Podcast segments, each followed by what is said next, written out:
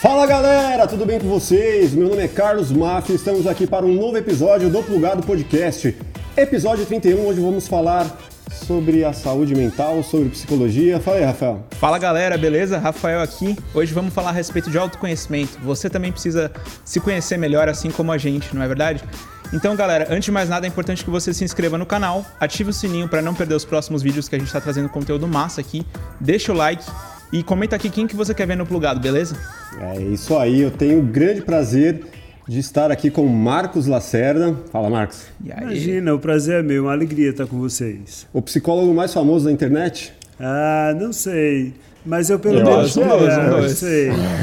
Eu, eu, tento ser o psicólogo útil, isso já é o bastante. Cara, Poxa, legal. como eu tinha comentado com você lá, você é muito útil, eu acredito que Pra, você me ajudou muito, né? em meio à pandemia, nos momentos que eu mais precisei de ajuda psicológica. O seu conteúdo, meu, ele estava ali bombando na, na, minha, no meu feed ali do YouTube. Assistia sempre, me ajudou em vários pontos em que serviu um, uma boa porta de autoconhecimento para algo que antes da pandemia eu não, não, prestava atenção. Eu vinha nessa, nesse ritmo de trabalho, família, trabalho, e não prestava atenção nessa questão da saúde psicológica. E eu agradeço aqui em público, que você me ajudou muito e acredito que tenha ajudado muita gente. Mas olha, sou eu que tenho que agradecer, porque quando você me diz isso, você me, me faz ter certeza de que o motivo de eu ter fundado o canal Nós da Questão funcionou. Porque o que é que me fez fazer o Nós da Questão? É, eu tenho o quê? 27 anos de clínica. Posso estar errado, pode ser 30, pode ser 26, eu me perco nas datas. Mas deve ser 27 anos de clínica. Então, durante esse tempo todo eu me senti em dívida. Sim. Quer dizer, eu estudei em Universidade Federal, eu tive sorte de estudar, de poder estudar fora do país. Eu fiz mestrado, eu sempre me pagaram para eu estudar. E aí eu ficava com essa coisa de dizer, mas tá, e o que é que eu devolvo para a sociedade? Sim. Quer dizer, eu venho para a minha clínica, ganho dinheiro e eu devolvo o quê para a sociedade?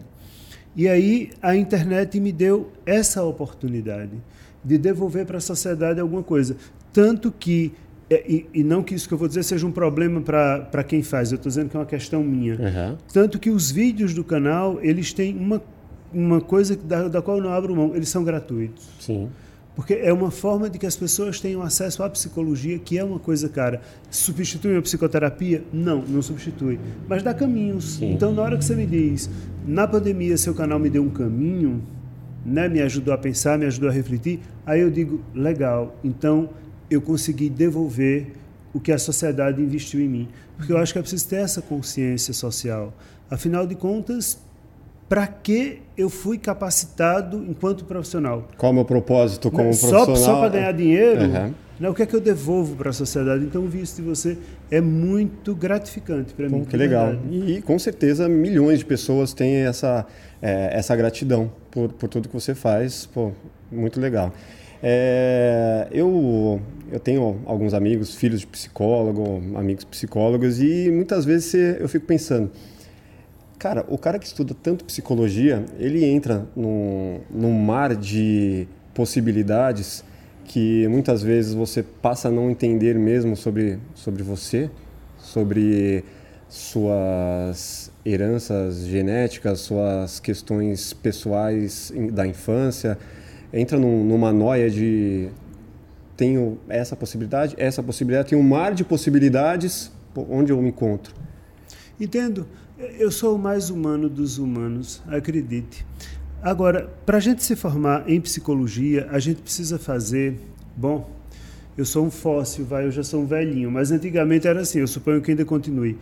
É, você tinha que fazer um bom tempo de terapia, você. Você tinha que passar por um tratamento psicológico, além do Todo seu psicólogo precisava passar por isso? Precisava passar. Uhum. Então, assim, você tinha que ter uma, uma quantidade X de tempo de psicoterapia uhum. para você ser psicólogo. Porque não é simples você ouvir tantas histórias, né? Não. E ficar absorvendo aquilo. É, ou você começa a se perder na coisa do outro. Uhum. Então, você, isso fazia parte da nossa formação. Fazer psicoterapia, passar por uma psicoterapia fazia parte da nossa formação. Isso era muito interessante. E aí o que é que acontece? A gente começa a fazer uma separação. Eu sou psicólogo, sou dentro do meu consultório. Fora do meu consultório eu não sou. E essa é uma separação que as pessoas não entendem. Então, hoje eu não posso mais por causa do canal, eu ganhei visibilidade, mas eu nunca dizia que era psicólogo, porque é terrível dizer que é psicólogo. Sim. É muito ruim. Porque quando você diz que é psicólogo, a pessoa faz assim. São três reações possíveis. Ou no meio da conversa a pessoa faz, mas por que é que você está me analisando? É. Que é que você está olhando para mim? Não estou nada, estou conversando, Sim. por Deus. Né? Ou então, olha, eu estou com um problema que assim, assim. Já ou, que é uma consulta grátis. É, ou então, olha, eu tenho uma prima que aí ela está com o filho dela. O que é que eu faço? Eu não sei, eu nem conheço sua prima, uhum. nem, o primo nem o filho dela, o que é que eu vou fazer? Então, há essa ideia, né? De que o psicólogo é quase assim, o STF.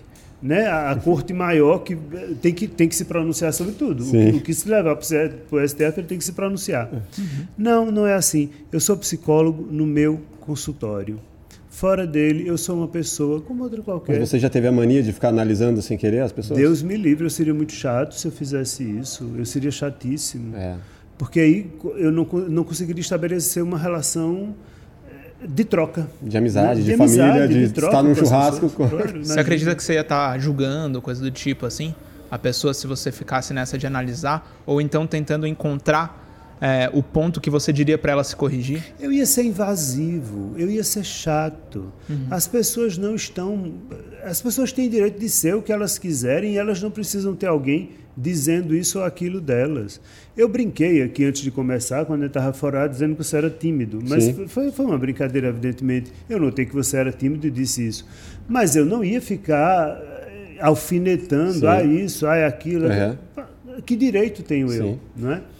Mas se espera muito de um psicólogo. Se espera que eu não tenha raiva, se espera que eu não me estresse, se espera que eu não sinta coisas. Uhum. Acontece que eu sou feito do mesmo material que todo mundo. E as pessoas precisam começar a entender o seguinte: você pode sentir o que você quiser. O problema não é sentir. O problema é o que é que você faz com o que você sente. Então você pode até querer matar alguém, nenhum problema. O que você não pode é matar. Uhum. Agora, querer, você pode. Ou, aliás, você até pode matar, desde que você mate dentro de você. Você não pode matar fora, mas dentro de você você pode. E, aliás, precisa. Matar dentro de você é excluir essa pessoa da sua vida, é, não dar mais É tirar atenção. o sentido dela. vou contar uma historinha muito interessante que aconteceu na minha cidade. Isso foi até matéria do jornal lá. É, por uma desavença que eu não vou lembrar agora qual, não sei se foi mulher, se foi drogas, se foi dívida, mas alguma dessas coisas. Um cara estava com muita raiva do outro, ele foi lá e matou o cara. Ele atirou no cara, matou e fugiu. De madrugada, no velório, ele aproveitou que tinha pouca gente no velório e ele invadiu o velório e deu mais três tiros no morto, Eita. no caixão. Estava com raiva, hein? Pois. Mas o que é que acontece? Ele matou o cara matou fora morto, dele. Matou o morto. Ele matou fora dele. Mas ele não conseguia matar dentro. Sim. Então não adianta de nada eu matar alguém fora de mim se eu não matar dentro, porque a coisa que me perturba continuará a me perturbar. Sim. Então, se você quer matar alguém, mate dentro de você. Ou seja, esvazie o significado que essa pessoa tem na sua vida. Ela não precisa significar absolutamente nada para você. Você pode matar sem derramar uma gota de sangue. Agora, se você matar fora e não matar dentro, você continuará perturbado, que foi o que aconteceu com essa pessoa.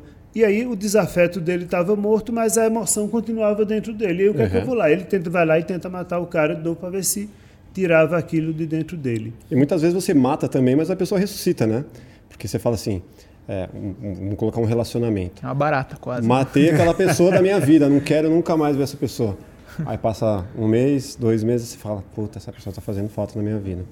Então, é, é, eu não sei se a, a questão do sentimento ele retoma, a saudade, uma série de fatores que muitas vezes você acha que pode ter matado, mas não necessariamente ela morreu. Né? Porque as pessoas às vezes precisam aprender a não ser intempestivas. Uhum. O que seria isso? Quem faz as coisas muito rápido, de súbito. Né? Então poderia ser confundido com ansioso? Não, não. É, tem diferença? Não Como é? tem. É? é? uma pessoa que responde muito rápido. Então a gente briga, a gente é um casal, a gente briga. Ah. Não quero mais você, saia da minha vida. A gente não faz assim. Uma separação não se faz assim. Eu costumo dizer o seguinte: compare sempre uma separação a um casamento. Você por acaso encontra alguém e diz: Vamos casar? Vamos, a gente casa hoje. E vai e casa? Não, não, não é assim. Uhum. Você prepara um casamento. E um casamento leva um tempo para ser preparado. Se você quiser uma festa, mais tempo ainda. Uma separação é igual. Uhum. Ninguém deve chegar para o outro e dizer, vamos nos separar. Você tem que preparar esta separação. Preparar economicamente, preparar objetivamente, preparar onde é que eu vou morar se eu me separar, como é que eu vou fazer, onde é que eu vou pagar as contas, como é, como não é. Filhos, né? E filhos, como E você vai fazendo uma preparação. Quando você chega para dizer que se separou, ou que vamos nos separar, isso não é o começo, isso é o final da história. Quem chega, ou deveria ser, quem chega para dizer eu vou me separar, é porque já se separou internamente. Sim. Então, isso que você acabou de dizer, que eu chamei de ser intempestivo, é essa coisa de vamos separar, porque eu estou com raiva. Não, tenha calma, a raiva passa. Aí, dali a um mês, a raiva passou. Ai, meu Deus, é o amor da minha vida, vou voltar. Separação requer tempo. Sim. Requer preparação interna. Como um casamento requer tempo. E eu, eu gostaria de entender como que foi essa, esse seu início na psicologia, de onde vem esse desejo? Eu imagino que você já esteja há quantos anos na área? Então, quase 30, 40 né? anos? Né? É, quase 30, Estudando? Ah, estudando sim. É, bom, eu, eu, disse quase 30 de consultório, você bota mais 5 de, de, de clínica e teve mais mestrado, especialização, e curso disso, curso daquilo. Bom, enfim, vai, 30 anos. Como começou isso na sua vida? É, começou de uma forma... Acho que eu nunca disse isso publicamente, vou dizer agora. É, o meu avô, ele foi um grande médico na minha cidade. E ele foi, ele era um médico muito reconhecido internacionalmente, inclusive, e a família tinha um hospital, ele fundou um hospital, ele fundou a faculdade de medicina da minha cidade, uhum. da Universidade Federal de Medicina foi fundada por ele. Que, qual cidade que é? Só para João Pessoa. João Legal. Pessoa. É. Então, ele era um grande médico, ele escrevia muitos livros, ele tinha uma, uma grande produção. Então, desde muito quando meu avô morreu, exatamente um ano depois eu nasci. Exatamente um ano depois. E aí o que é que acontece? Por algum motivo que eu não sei qual, ninguém nunca me falava disso, absolutamente, mas eu me sentia, eu via as fotos do meu avô e eu me sentia muito ligado àquele homem. Então eu comecei a desenvolver um gosto muito grande pela medicina. Uhum. Então eu li todos os livros que ele escreveu, livros que já não fazem mais o menor sentido, né? Então um, um dos livros que me marcou a época era ele escreveu isso em função da Segunda Grande Guerra, é como estão sendo tratados os comburidos de guerra. Comburidos são os queimados de guerra. Uhum. Então eram as técnicas mais modernas para queimados de guerra, que ele fez um tratado sobre isso e tal. Tudo bem. Então eu fui tido como aquele que seria o sucessor de meu avô. Eu fui criado para ser médico. Tanto que me, eu, eu herdei muito cedo o anel de formatura dele. E aí o que é que acontece? Aos 16 anos eu já estava por dentro do hospital, da família. Eu, já estava em centro cirúrgico, acompanhando médicos, vendo, acompanhando, fazendo nada que eu não podia, mas vendo médicos uhum. fazerem cirurgias e tal. Mas aí eu comecei a perceber uma coisa curiosa. Os, os, pacientes de enfermaria, que eram os pacientes mais pobres, se o médico dava alta de manhã, ele só saía à tarde. Nenhum paciente saía de manhã. Aí eu disse, mas o que é que há aqui? Eu comecei a me perguntar. E aí eu comecei a me dar conta que não adiantava dar alta de manhã, porque o paciente queria ficar para pegar o almoço. Sair de barriga cheia. Não é? Para sair de barriga cheia, exatamente. E aí aquilo começou a me interessar e eu comecei a ver que haviam outras dores e outros sofrimentos que iam além da biologia, que iam além da questão física. Uhum. E eu via pessoas chegando no, no hospital com questões que, que, que se entrelaçavam. Eu lembro de uma mulher que certa vez chegou com uma crise de asma muito forte. E ela estava realmente precisando ser hospitalizada pela crise de asma. Aliás, acho que 200 mil pessoas morrem por ano no Brasil de asma. Perdemos, inclusive, uma pessoa que eu gostava muito, Fernand Young, né? morreu de uma crise de asma, uma perda para mim muito grande, porque eu gostava muito da obra dela. Pois bem, aí essa mulher chegou com uma crise de asma muito grande e as medicações não faziam aquela crise de asma ceder. E aí eu era, era gente de enfermaria, gente pobre. Eu me sentei junto dessa mulher, puxei uma cadeira, ela lá no soro com a medicação, no oxigênio. Disse, a senhora está bem, o que é que está vendo? E comecei a ter, querer ouvir essa mulher. E ela começou a chorar. O pai dela havia morrido fazia uma semana. Ela estava sufocando, na verdade, em função da morte do pai. E falar disso foi abrindo o pulmão dessa mulher. Uhum. E aí eu comecei a me interessar por outra coisa que não era exatamente a medicina. E aí, para o desgosto e desespero da minha família, eu não quis mais ser médico. Vendi o anel de formatura de vovô e fui fazer, fui fazer mochilão na Europa. Olha que beleza. A família quase morre. Virou ovelha negra. É, ah, pois então. E aí disseram: esse rapaz não vai dar para nada. Psicologia, onde já viu isso? Isso não dá dinheiro, isso não vai e tal. Bom, estou aqui. Uhum. Tudo bem.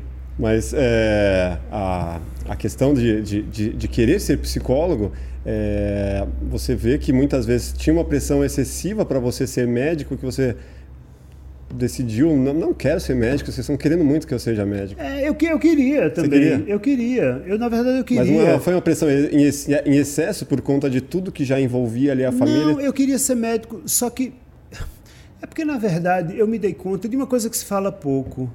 A medicina cura muito pouco. Uhum e faz de conta que cura, mas não cura. Ela ajuda a gente a viver com, e isso ela ajuda muito bem. Uhum. Ajuda a gente a viver com a hipertensão, com o problema do coração, com diabetes. Ela ajuda a gente a viver com.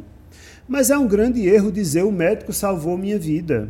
Na verdade, o médico adiou sua morte. Porque isso não vai ter jeito, você vai morrer. Então, essa ideia de que o médico salva a vida é uma balela, ele adia a morte. A morte está aí, é um fato. Então, eu comecei a me interessar, eu me senti mais identificado com outro tipo de dor, que era a dor da alma e não a dor física.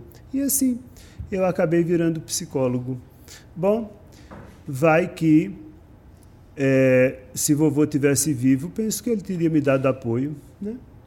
A, a, sua mãe, seu pai não, não deu muito apoio? Não, não, imagina, minha mãe, eh, já velhinha, eu, um psicólogo reconhecido já na minha cidade, com nome, e ela dizia: Meu filho, faça medicina. Eu digo: A minha mãe, pelo amor de Deus, não dá mais, nem, mais não dá mais nem tempo, nem que eu queira, não dá tempo. E ela ainda, mas faça medicina. A minha mãe, pelo amor de Deus. Pô, cara, eu, eu acho interessante como você tem toda essa, essa vivência né, dentro da, da psicologia. E eu fico pensando assim, hoje a maior parte do seu conteúdo né, em relação ao YouTube tal que você produz, ele é voltado para o público que está passando por dificuldades amorosas. É, e, e por acaso você teve alguma dessas dificuldades amorosas também que você teve que aprender na prática nesse momento de vida ali nos 16, ao mesmo tempo que você estava ali trabalhando no hospital, vendo, a, a, trabalhando não, né? Assistindo a cirurgia, como é, você falou. Assistindo cirurgia, vendo como é que o médico fazia toda a questão de, de exames tal, isso eu acompanhei muito. O, o que, a, a questão da temática afetividade e relações amorosas não foi definida por mim. Quando o canal começou, eu comecei a falar de temas. Uhum. Só que as pessoas me levaram nessa direção. Uhum. Então, se eu colocar no canal qualquer tema que fale de psicopatologia, por exemplo, o vídeo flopa. Agora, porque as pessoas não estão. Então, se eu boto vídeo sobre depressão, como eu já botei, dá pouca audiência. Vídeo sobre transtorno de pânico, que é um transtorno de ansiedade as pessoas não se interessam tanto. Agora, bote vídeo assim sobre ciúme, sobre meu marido me traiu, né? Sobre o que é que eu faço com esse canalha. Aí, aí Você as... encontrou seu nicho é... ali. Não é que você já vinha desde lá é. do começo. Não, falando... mas, não, mas não vou fugir da. Vou lhe responder. Eu só estou contextualizando é. De boa, de boa, de boa, vai lá. Agora, se eu já passei por essas coisas, se eu não tivesse passado, eu não as teria aprendido. Eu simplesmente não teria aprendido. E é claro que eu aprendi sofrendo. Eu aprendi, por exemplo, que o meu sofrimento é meu, que eu não posso esperar que o outro resolva o meu sofrimento, porque nas relações amorosas a gente sempre acha que o outro é que vai resolver o sofrimento da gente, que né? a culpa nunca está em você, né? É, não, eu quem tenho que resolver. Eu lembro de uma situação muito engraçada na minha vida, muito divertida, divertida hoje, né? Mas a época foi também. Eu estava namorando, assim, aqueles namoros que você diz, né? Encontrei a minha alma gêmea, como se almas gêmeas existissem. Mas tudo bem. E aí estávamos com passagem comprada para ir passar o meu aniversário em Nova York. E o meu aniversário é novo, porque eu faço aniversário em dezembro. Passagem comprada para ir passar Natal, Ano Novo em Nova York e tal. E aí vocês devem estar pensando que eu descobri que eu estava sendo traído. Não. Eu descobri que eu era o outro. Eu pensei que eu era a matriz, mas eu era a filial. é, com hotel pago, viagem comprada, tudo. Aí você descobre que você não está sendo traído, você é a traição. você é a outra pessoa na história. Tá, tudo bem. Fui para Nova York só. Já se é para sofrer, vamos sofrer em Nova é, York, né? Mas faz negócio, sentido, claro, faz imagina. Acabei a história e fui sofrer em Nova York. Sofri, não vou dizer que não, mas sofri em Nova York. Não tem como, né? Não sofrer ah, com uma situação não, dessa? Não, E bem. faz parte, né, da, da, da evolução, né, o sofrimento. Eu percebo que é, o sofrimento te faz crescer muito mais do que é o lance do, do o mar calmo não faz um, um bom marinheiro, né? Uhum. Que no sofrimento você percebe, cara, preciso evoluir, preciso melhorar, preciso criar novos caminhos, preciso encontrar formas de fazer isso melhor, né? Seja Uhum. o que for, seja profissionalmente, seja no Sim. relacionamento. Isso é, é, é fácil de colocar na cabeça das pessoas que, que estão com t- um grande problema para ser tratadas, de que calma, você está tá passando por algo que faz parte do processo. né? Não queira pular etapas. É, o que é mais difícil de colocar na cabeça das pessoas é que a resposta não está fora, a resposta está dentro. Pra Então- tudo? Hã? Pra tudo? No que diz respeito à sua vida afetiva, sim. Isso sim. Porque, por exemplo, eu recebo muitos e-mails de, simplificando demais, fui traído, perdoo ou não? Uhum. Não existe. Essa resposta simplesmente não existe. Esta resposta precisa ser construída por você, Sim. Porque depende de uma série de O questões. contexto, né? Dep- de- E depende, sobretudo, do que é uma traição para você. Depende do que é que você suporta, do que é que você pode. Depende de uma série de De coisas. qual que era o trato, né? Então você precisa encontrar qual é a sua resposta para isso. E nisto um psicólogo pode lhe ajudar. Mas não há fórmula pronta. E as pessoas acreditam e esperam muito de mim uma fórmula pronta. Um tutorial. É. Você me dá o tutorial aí para eu É, passar o por que isso. eu faço, e eu tenho um verdadeiro horror a esse tipo de coisa. Na internet tem muitos canais com faça isso e ele virá para você, faça aquilo e ela ficará louca por você. Isso simplesmente não faz o menor sentido. O menor. Porque, por exemplo, se eu disser assim, despreze ele que ele virá atrás de você. Talvez. Mas há pessoas que, se forem desprezadas, vão embora Sim. não é? Então, eu não, eu, por exemplo, sou uma dessas pessoas.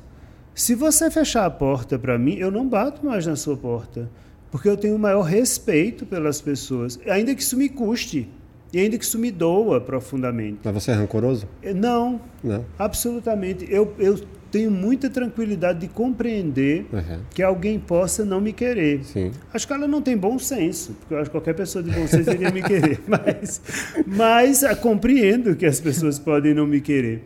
Tudo bem, isso não é um problema. Agora, você só não me quererá uma vez.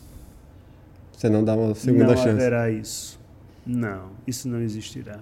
Mudando um pouco de assunto agora, a questão do, da, da polarização que tem no, no país, né? Já não, já não é de hoje em dia, né? Uhum. Você pega lá extrema direita, extrema esquerda, é, o cara que é fanático por futebol, o cara que é fanático por seja o que for. É, essas pessoas que estão tão polarizadas e tão fanáticas por algum assunto, isso tem a ver com alguma falta que essa pessoa tem na, na sua vida para poder dar tanta atenção para determinados assuntos? Eu fico, vou fazer um exemplo mais claro. O cara é corintiano fanático e ele encontra ali na torcida um, algo que ele não, um, nunca teve, um ciclo de amizade, sei lá o que, algo, uma bandeira para você é, cultuar Ideologia? uma talvez? ideologia, talvez. É, esses fanatismos, eles têm a ver com alguma falta interna dessas pessoas? A gente precisa observar dois, dois aspectos que são importantes. Você tem o aspecto individual, mas você tem o aspecto social. Nós somos seres psicológicos, mas nós também somos seres sociológicos, uhum. né? ou psicossociais, se você quiser. Então, isso tem uma forte influência na minha formação. Vamos pegar um exemplo bem controverso. Uma coisa que é absolutamente inadmissível, não apenas do ponto de vista legal, do ponto de vista legal também, mas é inadmissível em qualquer aspecto, porque isso destrói a vida de uma criança, a pedofilia. Sim. É óbvio que uma pessoa, um pedófilo, ele tem um transtorno. Ele, de fato, há um transtorno ali. Agora, ninguém parece parar para se perguntar o seguinte: esta pessoa tem um transtorno, ela precisa ser punida e ela precisa ser afastada da sociedade. Ponto. Isso é um fato. O número que a gente ouve falar né, de casos de pedofilia aumenta muitíssimo. Ou a internet traz isso à luz, ou o que quer que seja, mas isso está muito exposto. Uhum. Isso é uma ferida social que está muito. As crianças estão muito pouco protegidas. Uhum. Né? Isso a gente precisa falar, porque isso precisa mudar. Mas a gente não para para pensar que a nossa sociedade cultiva a juventude como algo absolutamente erótico, concorda? Então uma cada vez mais, né? Cada vez mais. Então uma modelo de 14 anos ela já começa a ficar velha. Não é? Você tem meninas de 12, de 13, de 14 anos fazendo capa de revista com maquiagem, com não sei o quê, como se fossem adultas. A não fala é da assim? revista ainda acho que é superficial, tem coisas mais profundas. Não, então, eu tô Sei dando... lá, um TikTok da vida. Não, então, mas eu estou dando um exemplo de então uhum. Se a sociedade cultua um, um erotismo infantil, entre uhum. aspas, e acha que não tem nada a ver com o cara que se tornou pedófilo. Entende o que eu quero dizer? Mas a gente pode culpar a sociedade? Não, eu estou dizendo, eu não estou inocentando o pedófilo. Uhum. Para que isso fique bem claro. Eu só estou dizendo que a sociedade tem um movimento perverso Sim não é? Que faz parte desse contexto. Sim. Cultural. Cultural, exatamente. Por que é que se cultua de uma maneira tão erotizada o infantil? Já foi pior vamos concordar que os anos 80 era absurdo. 90 também não foi né? tão simples, né? Hoje em dia não, não tinha como é, é, uma apresentadora de TV e apresentar com micro shortinhos e tal um programa infantil. Isso uhum. não aconteceria mais, isso não seria mais possível hoje. Sim. Mas assim, eu entendo que há pessoas doentes e que precisam de tratamento e que precisam de contenção legal. Mas nós precisamos nos repensar enquanto sociedade. Uhum. É isso que eu estou querendo dizer. Uhum. Como você falou em política também, o que me chamou a atenção na última eleição foi um grau. A gente está falando de eleição qual? Prefeitura aqui em São Paulo? Ou... Não. Ah, você é de outro estado, verdade. Mas você está falando, tipo, eleição para presidência. Para presidência. Entendi, entendi. Né? Nunca foi visto, ou pelo menos eu nunca vi, nesses meus 53 anos de vida, eu nunca vi uma violência tão explícita né, nos meios de comunicação, onde isso ficou muito explícito e aonde se passou ao ato, onde as pessoas também ficaram muito violentas, onde as pessoas vão com uma violência muito grande, seja de que lado for. Não importa, eu não estou ah, chegar ao extremo da facada, né? É, então, a chegar ao, ao extremo da facada. Eu não tô qualquer um dos lados. Mas então, não é hora da gente se repensar enquanto sociedade? Sempre é hora, né? né? Porque por que ninguém para para pensar o que é que está acontecendo aqui? Que nessa última campanha houve uma, um ganho da agressividade muito grande e esse ganho se instalou de uma forma que toma todos os, os, os lados, né? Uhum. Eu acho que isso tudo precisa ser repensado. Isso me preocupa enquanto psicólogo e pensando enquanto sociedade. Mas você não acha que a questão da, das redes sociais, a questão da, da facilidade da comunicação, né, da, da, evolução da comunicação, isso não deixa o, os polos cada vez mais em conflito? Eu penso que o que deixa os polos cada vez mais em conflito e que fez essa agressividade aparecer da forma que está aparecendo é o enfraquecimento das instituições. É. Ninguém acredita. De alguém acredita que vai ser? Não. Alguém acredita que vai ser punido? As pessoas fazem as coisas e não acreditam que vão ser punidas, não é? E no Brasil não é muito raro não serem punidas. Sim. Então, quando você tem instituições fracas, a violência galopa. Porque é preciso entender que a lei existe não apenas para me proteger do bandido, mas a lei existe para me proteger de mim mesmo.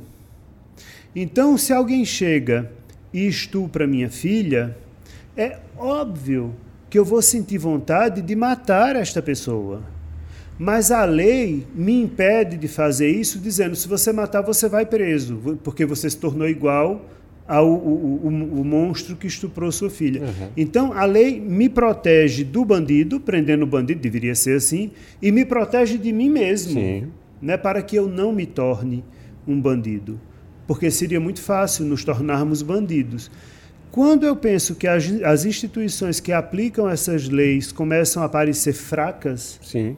a sociedade se esgarça.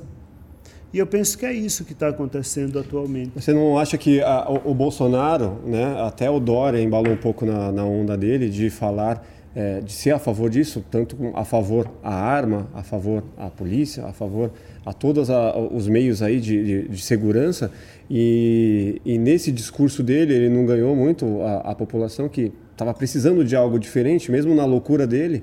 As pessoas botaram a fé de, pô, podemos ter um salvador aí da, da, da sociedade com, com esse discurso é, radical. Então, mas a pergunta se mantém: por que este discurso radical teve é, lugar? Porque está todo mundo porque, cansado porque, de, de não ter é, segurança, de não ter... Porque as instituições estão fracas. É. Né? Ah, entendi. Entende o que uhum, eu quero dizer? Cheguei. Voltei no seu ponto. Então, então porque compreendo uma coisa. É, eu, não, eu não tenho de cabeça agora exatamente o número, mas vamos pensar. Bolsonaro foi eleito com 50 e tantos por cento dos votos. Uhum. Não me lembro quantos. Essa é uma leitura. Sim. Mas, se nós tirarmos os brancos, nulos e quem votou em Haddad, ele foi eleito com 39% dos votos válidos. O que quer dizer que 61% da população não comungava com a plataforma dele. O que não quer dizer que a eleição dele não seja legítima. Sim. É legítima. Sim. Faz parte do jogo democrático. Ele bota em dúvida, em xeque algumas vezes, né? É, é legítima. há, há, há, duas leituras que eu posso fazer. Eu posso fazer a leitura dos 50 e tantos por cento, como eu posso fazer a leitura dos 39. Uhum. Né? Mas as duas leituras são válidas e ele é legitimamente o presidente, porque esse é o jogo democrático. Agora, se 61% não comungava com esta plataforma, por que a violência continua da forma que está? E eu penso que as nossas instituições estão fracas. Mas é, você acha que a instituição está mais fraca do que a própria sociedade? Mas espera lá, você está partindo do princípio que a sociedade é capaz de se autorregular, eu não acredito nisso. Assim, eu, eu, digo a sociedade no sentido de é, a família, a, a, educação básica, né? os ensinos de é, fundamentos que se passava de, de pai para filho antigamente, hoje em dia não se tem mais isso, está cada vez o pai mais distante do filho, a família mais distante, cada um no seu celular, as coisas estão cada vez mais distantes, isso não vem colaborando com a sociedade cada vez mais maluca? É, se tiver uma placa ande a 80 quilômetros, as pessoas vão andar. Depende não. de onde, né? Não, elas não vão. Acho que depende das pessoas também. Elas não, elas vão andar se tiver um radar filmando elas e mandando a multa para casa delas. Quando, me, quando aí, mexer no bolso. Aí elas não andam, uhum. né? Então, o que eu estou querendo dizer é, é que a gente, a, gente, por... a gente ainda é muito bicho. Uhum. A gente ainda é muito bicho. A gente precisa de regulação externa. Sim. E se a gente não tiver regulações externas fortes, o bicho que existe dentro da gente aparece. E isso a mim me preocupa muito. Uhum. Não sei se me faço entender, ou se está muito complicado. Não, deu para sacar. Sim, deu para sacar. Falta um pouco de de, de, de, força externa, não sei. Mas eu, eu, sinto que falta um pouco de força interna também da, da, da, da dos pais, das famílias. Eu não duvido que haja, eu não duvido que as pessoas precisem de mais família, mas eu tenho sempre muita dificuldade de, de colocar, de resolver a questão por aí, porque seria como resolver a questão dizendo que pobre rouba. Uhum. O que não é verdade. Porque se fosse verdade que pobre rouba, não se roubava em Brasília. Uhum. Não é? Sim. Então, há outros motivos que levam as coisas a funcionarem dessa forma. Uhum. Né?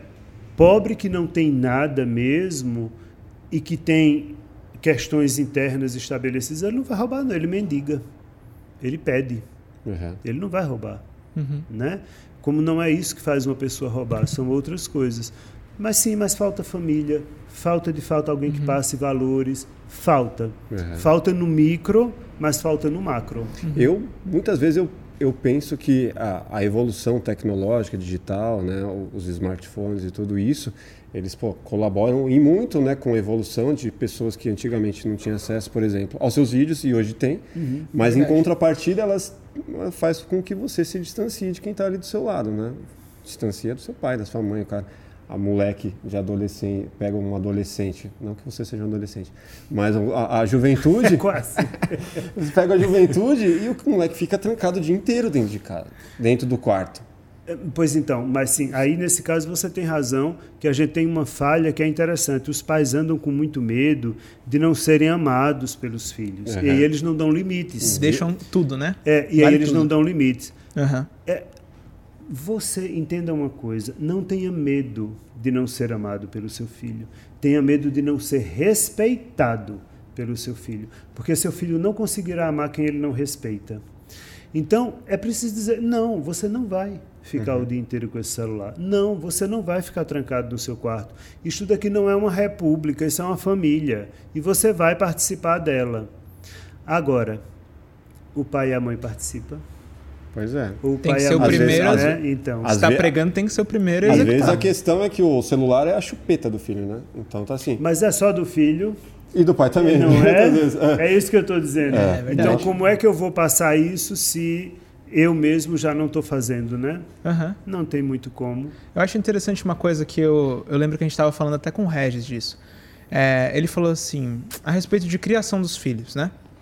Você pode criar o seu filho, cara, da melhor forma possível, ser o melhor exemplo, passar os melhores ensinamentos. Mas ele não está livre do ambiente da escolinha, por exemplo. Ou seja, às vezes tem um pai que dá orientação para o filho, isso assim, existem certas medidas, por exemplo.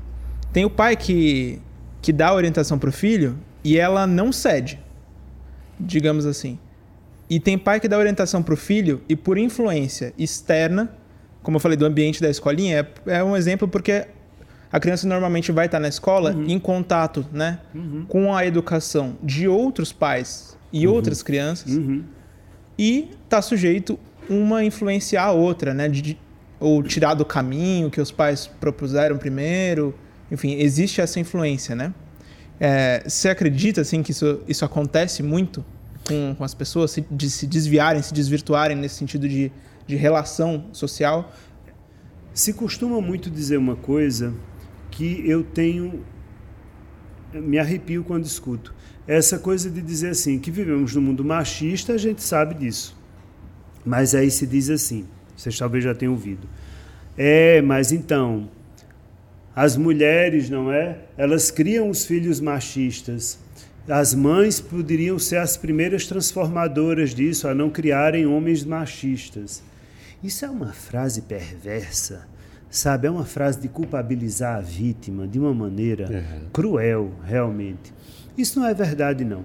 Porque, ainda que uma mãe crie o filho dela de uma forma totalmente desconstruída, ele será influenciado pela estrutura social que você está colocando. Uhum. Então, eu tenho uma amiga que ela ficou muito perplexa, porque ela é uma mulher que cria o filho com igualdade, com, sabe, sem nenhuma violência de gênero, uma série de coisas. E ela comprou para ele uma camisa rosa. Uma camiseta rosa. Uhum. E quando ele viu, ele disse: Não, não vou usar, isso é de menina. Com quem ele aprendeu? Não foi com ela. Não foi dentro de casa. Foi na estrutura social Sim. né, que determina que menino veste azul e menina veste rosa. Né? Essa uhum. frase definitivamente é uma piada de mau gosto. Mas é como isso. ser forte o suficiente, né? Assim, como fazer com que a sua família seja forte o suficiente para que não seja essas, essa cabeça, né? Essas crianças não sejam facilmente convertidas ou influenciadas pelos amigos ou pela sociedade. Seja exemplo. Seja exemplo. Mais vale o que você mostra do que o que você diz. Uhum. Não adianta você querer que seu filho estude muito e ele nunca lhe vê abrir um livro para ler. Não adianta você querer que seu filho tenha uma vida saudável e você é absolutamente o oposto disso. Uhum. Não adianta você querer que seu filho seja alguém de bem com a vida quando você é azedo para chuchu e vive reclamando de tudo o Sim. tempo inteiro. Uhum. Ou que seu filho ache que a relação entre homens e mulheres é uma relação para ser igualitária e você vive quebrando o pau com seu marido o tempo inteiro ou vivendo uma relação abusiva e sendo desrespeitada. Uhum. Então, seja exemplo. Uhum. Né? Como a história do celular. Você diz, ah, mas o celular é a chupeta da criança. Tá, e não é do pai? E não é da mãe? Uhum. É né? verdade. Então, assim, você não quer isso para o seu filho, mas você faz igual? Uhum. Então, vamos ser exemplos. Me fez pensar também naquelas situações, até é engraçado falar disso. É, o pai priva a criança de comer doce, existe o um limite né, para comer doce. Aí quando a criança tá lá de noite indo pegar alguma, indo na direção da cozinha, encontra o pai lá abrindo o armário, pegando o chocolate que ele esconde, que é só dele, aquele é o chocolate secreto do pai, né? É. Então é isso mesmo que você falou mesmo. Porque o, o pai tem que ser o primeiro a dar exemplo, né? E não só exemplo, a regra precisa valer para todos. Sim. A pior coisa que um pai ou uma mãe pode fazer é dizer assim: você não vai fazer isso. Por quê? Porque eu não quero. Uhum. Na hora que eu digo isso, parece que a regra é uma construção minha e que eu não estou submetido a essa regra. Então, por exemplo, é, ah, eu quero sair com o carro. Não, você não vai sair com o carro. Por quê? Porque o carro é meu, eu não quero lhe emprestar. Ora, isso é uma regra absolutamente arbitrária. Hum, legal esse ponto. Outra coisa seria eu dizer assim: não, você não vai sair com o carro, porque você ainda não tem 18 anos. E aqui nesta casa, eu, você, seu pai, qualquer pessoa dentro desta casa só dirige a partir dos 18 anos. Ah, mas na casa do meu coleguinha ele tem 16 e já dirige. As regras lá são outras, então. Nesta casa, todos nós, incluindo a mim, só se dirige a partir dos 18 anos. Então você não vai dirigir por isso. Uhum. Compreende? É uma regra que vale para todos. Sim, está bem estabelecido, né? Está tá bem claro, estabelecido. Né? Não é a regra do meu desejo. Uhum.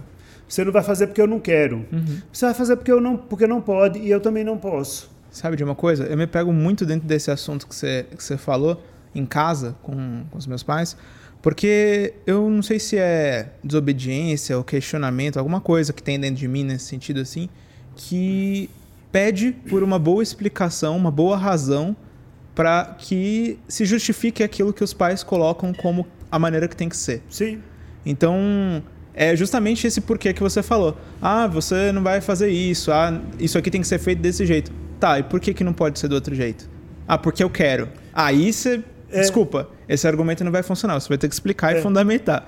Quando você me explica, ah, beleza, agora eu vi que o seu ponto faz sentido para mim e eu concordo com você. Não é nem só que o ponto faz sentido, é que a regra vale para todos. Uhum. Porque é difícil eu aderir a uma regra que só vale para mim. Sim. Exato. Isso vale para a liderança também, né? Seja de onde for, não só o relacionamento em casa com os filhos, mas seja numa empresa, seja num projeto específico. Sim. Pô, vamos dar exemplo. Né? Sim, e a regra tem que valer para todos. Então, é. assim, a minha filha não pode trazer o namorado para dormir em casa. Legal. Eu não posso não querer. Na minha casa, ninguém traz namorado para dormir. Não é motel, não quero. Mas o filho pode? Como assim? Se a filha não pode, o filho também não é, pode. É, Ele não pode ser sentido, né? é. Aí é muito né? mais machista, né? Então, mas a gente vê isso. Né? Falando em filhos, você tem filhos? Não, não, não tenho, nunca quis. Eu não, não seria um bom pai. É? Não, não Por quê? seria. Você tem todos os princípios na ponta não, da língua. Não, você não, tem a facilidade, as Eu respostas, pô. Não seria um bom pai. Por pra, porque para ser um bom pai, eu teria que dedicar muito tempo para ser um bom pai. E para isso eu teria que não fazer uma série de outras coisas. Você é egoísta, Ser pai então? é uma escolha. Não, não. Isso se chama amor. É. É.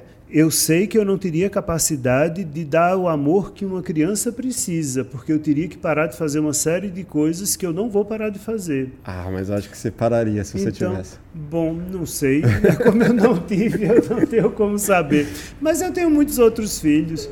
Você acabou sendo um filho meu na internet. Sim. Mas eu acho, mas eu trago esse ponto, sabe por quê? E não tenho nenhum, nenhum constrangimento de dizê-lo publicamente porque eu acho que as pessoas precisam ser mais honestas e se perguntarem: eu realmente estou afim de ser pai e mãe? Sim. Né? Porque senão todo mundo entra no esquema de que você tem que ter filhos e ponto final. Você e tem que estar se, na Matrix né? ali, mano. Você tem que ter. E às vezes é preciso ser honesto e dizer: não, eu não uhum. tenho. Por quê? Porque eu não seria um bom pai. Eu não julgo que eu seria um bom pai. Não por uma questão de não conseguir amar ou de respeitar uma criança, isso eu saberia mesmo. Uhum. Mas por respeitá-la tanto, eu sei que eu não teria o tempo que ela gostaria que eu tivesse. Então, não, tudo bem. Eu tenho outros filhos. Mas e um bom marido? Filhos da vida. ah, que... não sou, não tem melhor. Pode ter igual a mim, melhor não tem não. Isso eu tenho absoluta convicção. Você é casado hoje? Há 14 anos. Poxa, que legal. Acho que sua idade. Eu tenho de casar da sua idade, você deve ter 14 anos. Ah, aí tá tirando, né? Quando eu casei, você nasceu. Você podia ser meu filho. Aliás, poderia mesmo ser meu filho.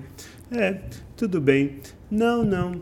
As pessoas precisam entender que as coisas precisam de dedicação. Sim. E é preciso saber, eu estou, eu estou disposto a me dedicar a isso, ou a sociedade disse que eu deveria estar disposto a me dedicar a isto? Uhum. Às vezes é isso. Certa vez uma paciente chegou com uma coisa curiosa no consultório. Ela amava muito o pai e o pai morreu. E ela ficou muito perturbada com a morte do pai, mas também com o fato de ter começado a achar que não amava o pai tanto quanto pensava. Porque ela não chorou. Não estava sofrendo tanto. Ela não chorou no velório dele. E ela disse: Mas então eu não amava tanto meu pai. Mas escuta, quem é que disse que tem que chorar para estar tá sofrendo? O protocolo. O protocolo. Então, você pode ter alguém no velório que está se descabelando em cima do morto. E pode ter alguém que está bem quietinho ali e que está sentindo uma dor infinitamente maior. Sim não é? Cada um tem o seu sofrimento. Cada um tem sua forma e a forma dela sentir essa dor foi implodindo. Ela implodiu uhum. ao invés de explodir e ela precisou entender isso. Eu eu, come, eu, eu gosto de ficar observando também né, essas, essas coisas que a sociedade impõe e no velório da do marido da minha sogra, uhum. né, que é o segundo casamento dela, é, eu percebi, assim, é, é, como se eu estivesse olhando a Matrix de fora, uhum. sabe? Porque, assim, é, eu não eu, eu não estava num velório que normalmente eu estou, que eu estou sofrendo tanto. Uhum. Então, eu percebi. Agora eles vão pegar a tampa do caixão para fechar, eu já sei que as pessoas vão se aproximar, que as pessoas vão começar a chorar mais, que daqui a pouco entra a pessoa que vai carregar o caixão, né? E eu falei, pô, isso aqui eu já vi em vários outros lugares. Aí comecei a pensar, pô, o casamento é repleto de protocolos, que vai desde escolher o vestido, uhum. a escolher a igreja, a escolher quem vai fazer a foto, quem vai fazer o vídeo, protocolo. Então, assim, na vida, cara, são tantos protocolos que a gente vai seguindo, é, uhum. é tirar a carta, não sei o que lá, coisas que todo mundo passa e que aí às vezes eu fico pensando assim, cara, será que na psicologia, é, é estudando isso, você fica cada vez mais por dentro de todos esses protocolos que acontecem e você começa a perceber, pô, isso aqui que você está sofrendo, o fulaninho sofre igual, o outro sofre igual e daqui a pouco você fala, pô, e é muita é tudo gente, igual. Pois é, mas aí você traz uma coisa interessante. Muitas vezes a pessoa pensa que está sofrendo, mas não está. Por exemplo, ensinam que quando você é traído, você tem que reagir de determinada forma. Só que às vezes você nem está sentindo aquilo. Uhum mas eu fui traído, eu tenho que reagir dessa forma. Qual é a sua forma de reagir? É como relacionamento. As pessoas precisam começar a se perguntar qual é o meu formato de relacionamento. Uhum. Porque existem tantos formatos de relacionamento quanto pessoas no mundo. Mas aí a gente fica atrás do relacionamento papai e mamãe. vovô e vovó que já não funciona mais nem para eles. Uhum. Né? Então, assim, você pode sim ter o formato papai e mamãe, mas você também pode viver uma relação onde cada um vive numa casa, onde cada um dorme num quarto, onde vivem em cidades diferentes. Você pode ter uma relação onde você só faz sexo com aquela pessoa, mas vocês também podem combinar de não ser assim e vocês terem sexo com outras pessoas também, ou não, ou não sei, inventem, mas cada um tem a sua forma de se relacionar.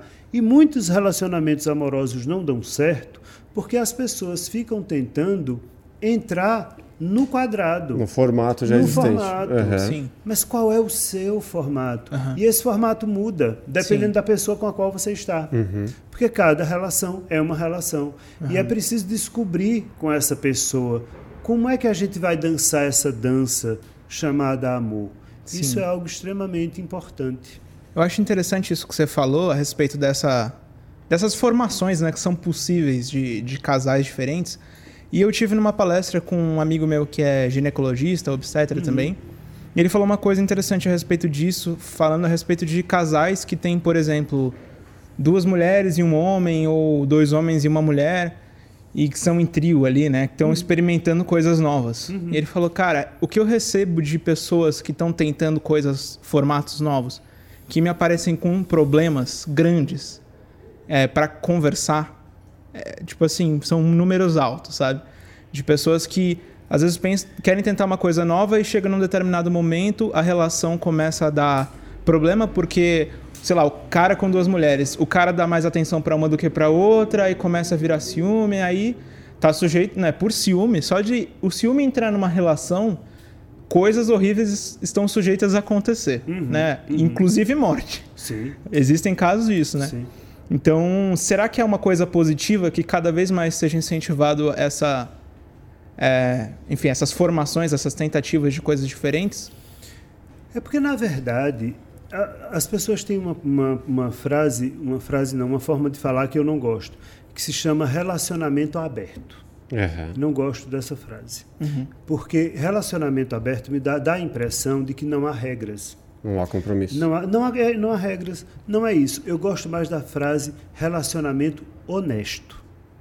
Então, porque o que, é que- o que é que eu acho complicado? É que fica todo mundo mentindo e fazendo de conta que está vivendo uma coisa que não está. Então, não me venha dizer que você, aos 25 anos, casou e chegou aos 40 com a mesma pessoa e que dos 25 aos 40 você nunca saiu com outra pessoa, porque isso é mentira. Isso não aconteceu. Não mesmo. Porque as pessoas têm duas famílias.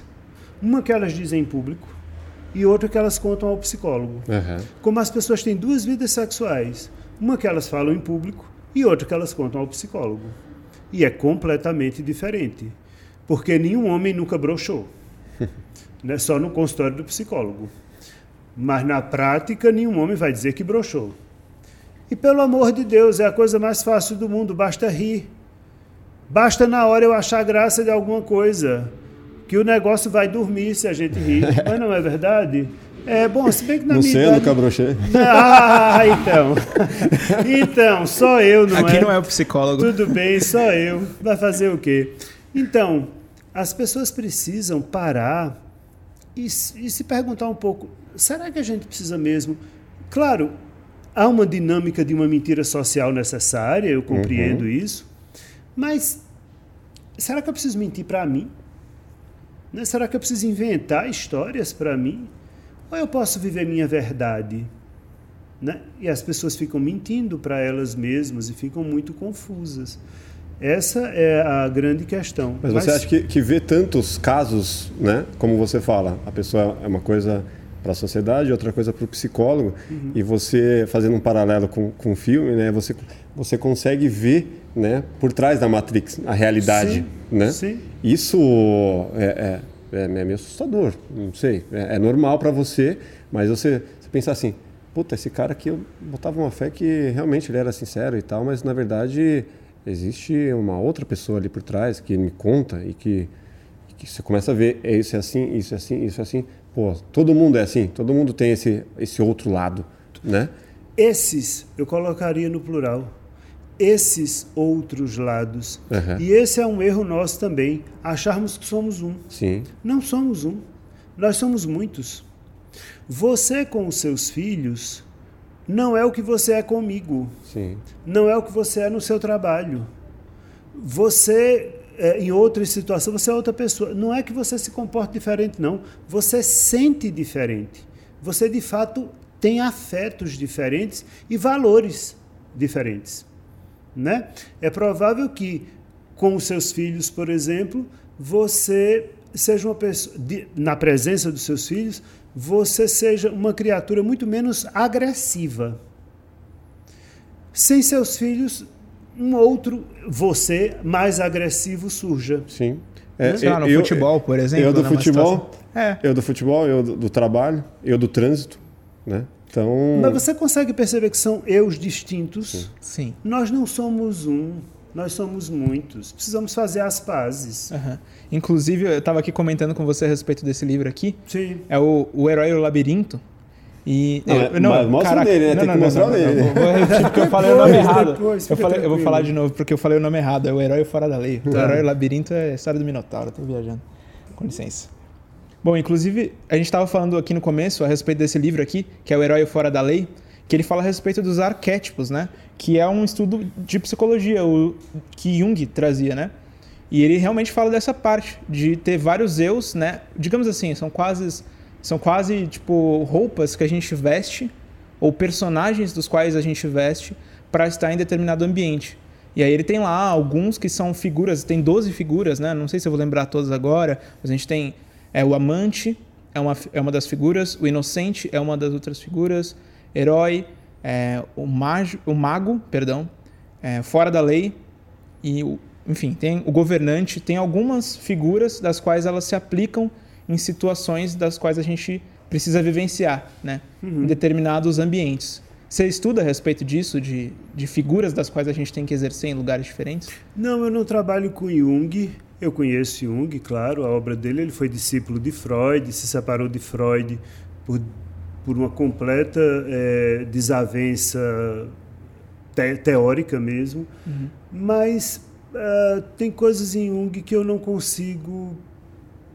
Bom, primeiro não me ajuda muito na clínica. Uhum. Não, não conheço tanto da obra dele, posso dizer alguma bobagem, mas, por exemplo, se você pega a questão dos arquétipos em Jung, fica a questão como esses arquétipos são passados, como esses arquétipos vão de geração para geração, já que as culturas são tão diversas. Para Jung, posso estar, posso estar enganado já que não estudo tanto a obra dele, para Jung, os arquétipos são passados geneticamente. Uhum. Eu tenho dificuldade com isso. Eu tenho dificuldade de sustentar isso dessa forma. É. Mas seja como for, independentemente de eu trabalhar com Jung ou não, ele ou de eu entender como os arquétipos são passados ou não, as questões que Jung traz são interessantes porque elas servem de alegoria para que se analise. Uhum. Por exemplo, você que está em casa não viu, mas eu vou denunciar. Quando ele foi dizer o nome do livro, ele errou. E aí ele disse o herói e o labirinto. Se eu fosse um psicólogo, eu olharia para ele e diria assim: o que é que está acontecendo? O que será que esse ato falho de colocar a palavra labirinto fala de você? Você está se sentindo perdido em quê? Que, que labirinto é esse do qual você não consegue sair? Entende? Serve de alegoria para a gente tentar ver o que tem dentro de você. Até um simples ato falho, que é o nome técnico, para esse seu erro de linguagem que você deu na hora de apresentar o livro, me serviria no consultório. Como um óbvio, gatilho, um gancho. com- né? é, para eu dizer: você está perdido em quê? E qual é a importância de perguntar dentro desse ato falho? Porque o ato falho é uma emergência do inconsciente. É o seu inconsciente abriu uma janelinha e escapuliu ali sem você perceber. É isso que se chama de ato falho. E ao você dizer o herói e o labirinto, eu não pude deixar de pensar em que é que ele está se perdendo. Talvez no raciocínio nesse momento. Ah, muito simples isso, mas também não precisa me responder, não.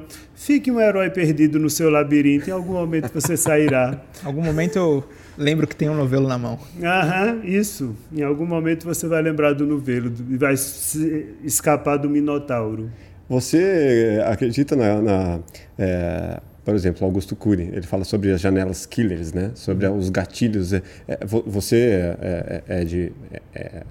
a sua opinião vai de encontro a isso também? Sobre esses gatilhos, essas janelas que a gente fica deixando na nossa vida e, e você não consegue deixar de pensar. Quando você pensa naquilo que te traz um outro gatilho, que te chega na raiz do seu problema. Eu não entendi também. Será que rola explicar melhor, tipo. O que é a janela aqui? O que, que é a janela? É para quem não sabe. Pede a ele, é ele que está falando da a janela. janela. A janela é assim, é, segundo Augusto Cury, uhum. ele defende que é, a gente tem determinadas situações que a gente não consegue fechar na nossa vida e que é, se você pensa, se você lembra alguma coisa, te traz aquilo à tona, vai te trazer outros gatilhos até você chegar em determinados problemas. É mais ou menos isso, você pode... É, é mais ou menos isso, mas o, eu entendo e é válido o que ele está dizendo, mas o problema que eu acho nisso é que para isso ser tão certinho assim, uhum. eu teria que dar conta de mim. E aí eu não dou, porque eu tenho um inconsciente. Eu tenho um inconsciente que me escapa. Uhum. Então, haverá gatilhos aos quais eu não vou ter acesso. Então, numa crise de pânico, por exemplo, a literatura mostra que quando um transtorno de pânico, que é um transtorno de ansiedade, começa, você pode encontrar o gatilho até um ano atrás. E aí as pessoas ficam sempre quando. Mas o que é que há? Minha vida está boa, eu não tive nada. E aí, não, mas o que é que aconteceu semana passada, mês passado, e não encontro. Mas às vezes aconteceu um ano uhum. atrás. E só veio estourar lá na frente. Mas a pessoa está consciente do que foi? Será que em algum momento não, eu pensei nisso e aí ativou? Não, muito... Ou não precisa pensar, o inconsciente pode ativar, pum, transtorno? Ele, ele ativa fazendo ligações. Por exemplo, e ligações que são inconscientes, é isso que eu estou querendo dizer. Não, li, não aí é, é sistema nervoso. Eu estou falando do inconsciente fazendo ligações inconscientes. Por Poderia exemplo, ser uma memória? Vamos pegar um trauma? Uhum. O trauma, e aí é um trauma. Eu não quero pegar trauma nenhum, não. Não.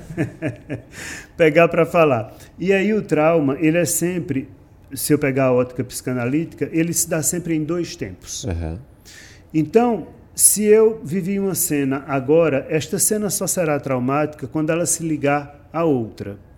Então, se você é assaltado por um motoqueiro, é normal que você passe, vai, um mês que você ouve uma moto, você olha do lado, você se assusta e tal.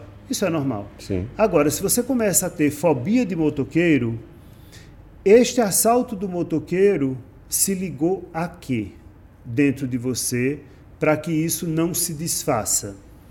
Então, por exemplo, vamos pegar um caso de uma moça, esse, esse é um caso de Freud, um caso de uma moça que ela uma vez entrou numa loja no, com uma amiga e aí ela viu um, um, rapaz, um vendedor, e ela achou esse vendedor muito bonito.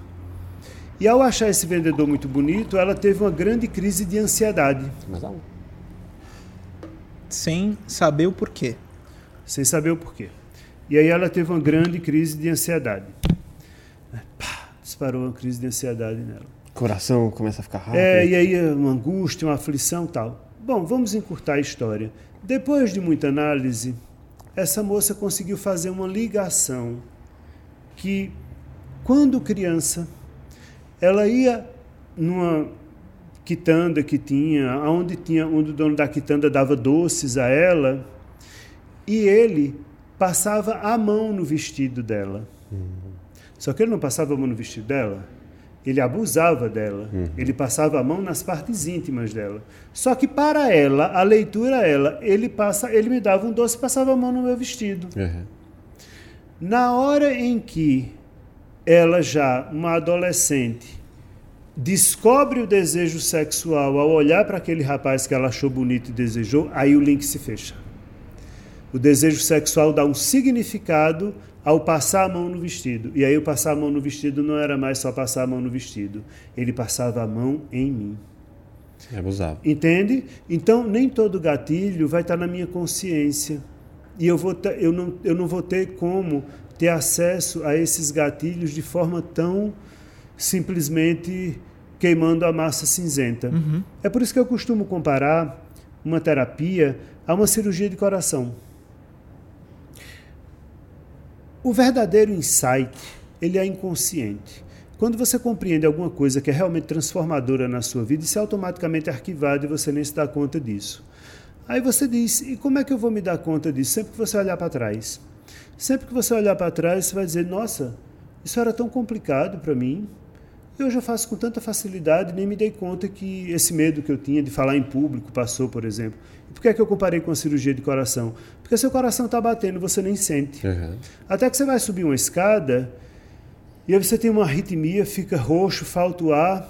Aí passa a sentir. E aí o médico vai lá, abre, bota, perdão, bota uma ponte desviando a passagem do sangue e o sangue passa a passar por outro lugar que você nem está vendo o sangue passar por outro lugar, mas o seu coração volta a bater normal. É assim que nossa mente funciona. A gente faz ligações que necessariamente a gente não sabe que fez, mas aí as coisas voltam ao normal. E, de que ponto, até que ponto eu consigo resolver isso com tratamento e, e ok, não sei, é, ter alta do, do, do psicólogo? Ou você fala assim, mano, já martelamos, martelamos, cara, precisa de entrar com medicamento, precisa de, de psiquiatra, né?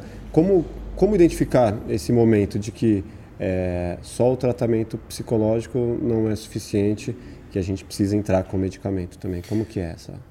Quando você tem sintomas muito fortes e muito sofridos, ou então situações muito desorganizadoras, é preciso entrar com medicação. E às vezes é preciso entrar com medicação antes de entrar com a psicoterapia. Porque às vezes a pessoa está tão desorganizada internamente que ela não vai nem conseguir ter acesso a ela mesma. É. Então é preciso pôr uma certa ordem. Agora, é preciso entender que nenhum medicamento, ao contrário do que se pensa, vai lhe dar felicidade de volta. Não, Não vai, a não pílula, é assim. A pílula mágica? Não, não é. Embora as pessoas queiram isso, porque as pessoas queiram não sofrer. O que a medicação faz, para usar o termo técnico, é modular o seu sofrimento.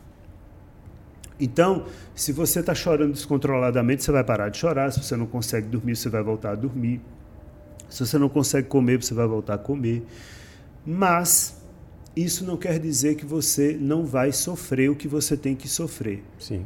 Mas estando com essas coisas moduladas, aí sim você consegue numa terapia e acessando isso. Pegar um exemplo extremo e para mim muito brutal, uma mãe que perde um filho, né? Uma mãe que perde um filho, ela vai ficar completamente desorganizada. Ela vai precisar de medicação, vai.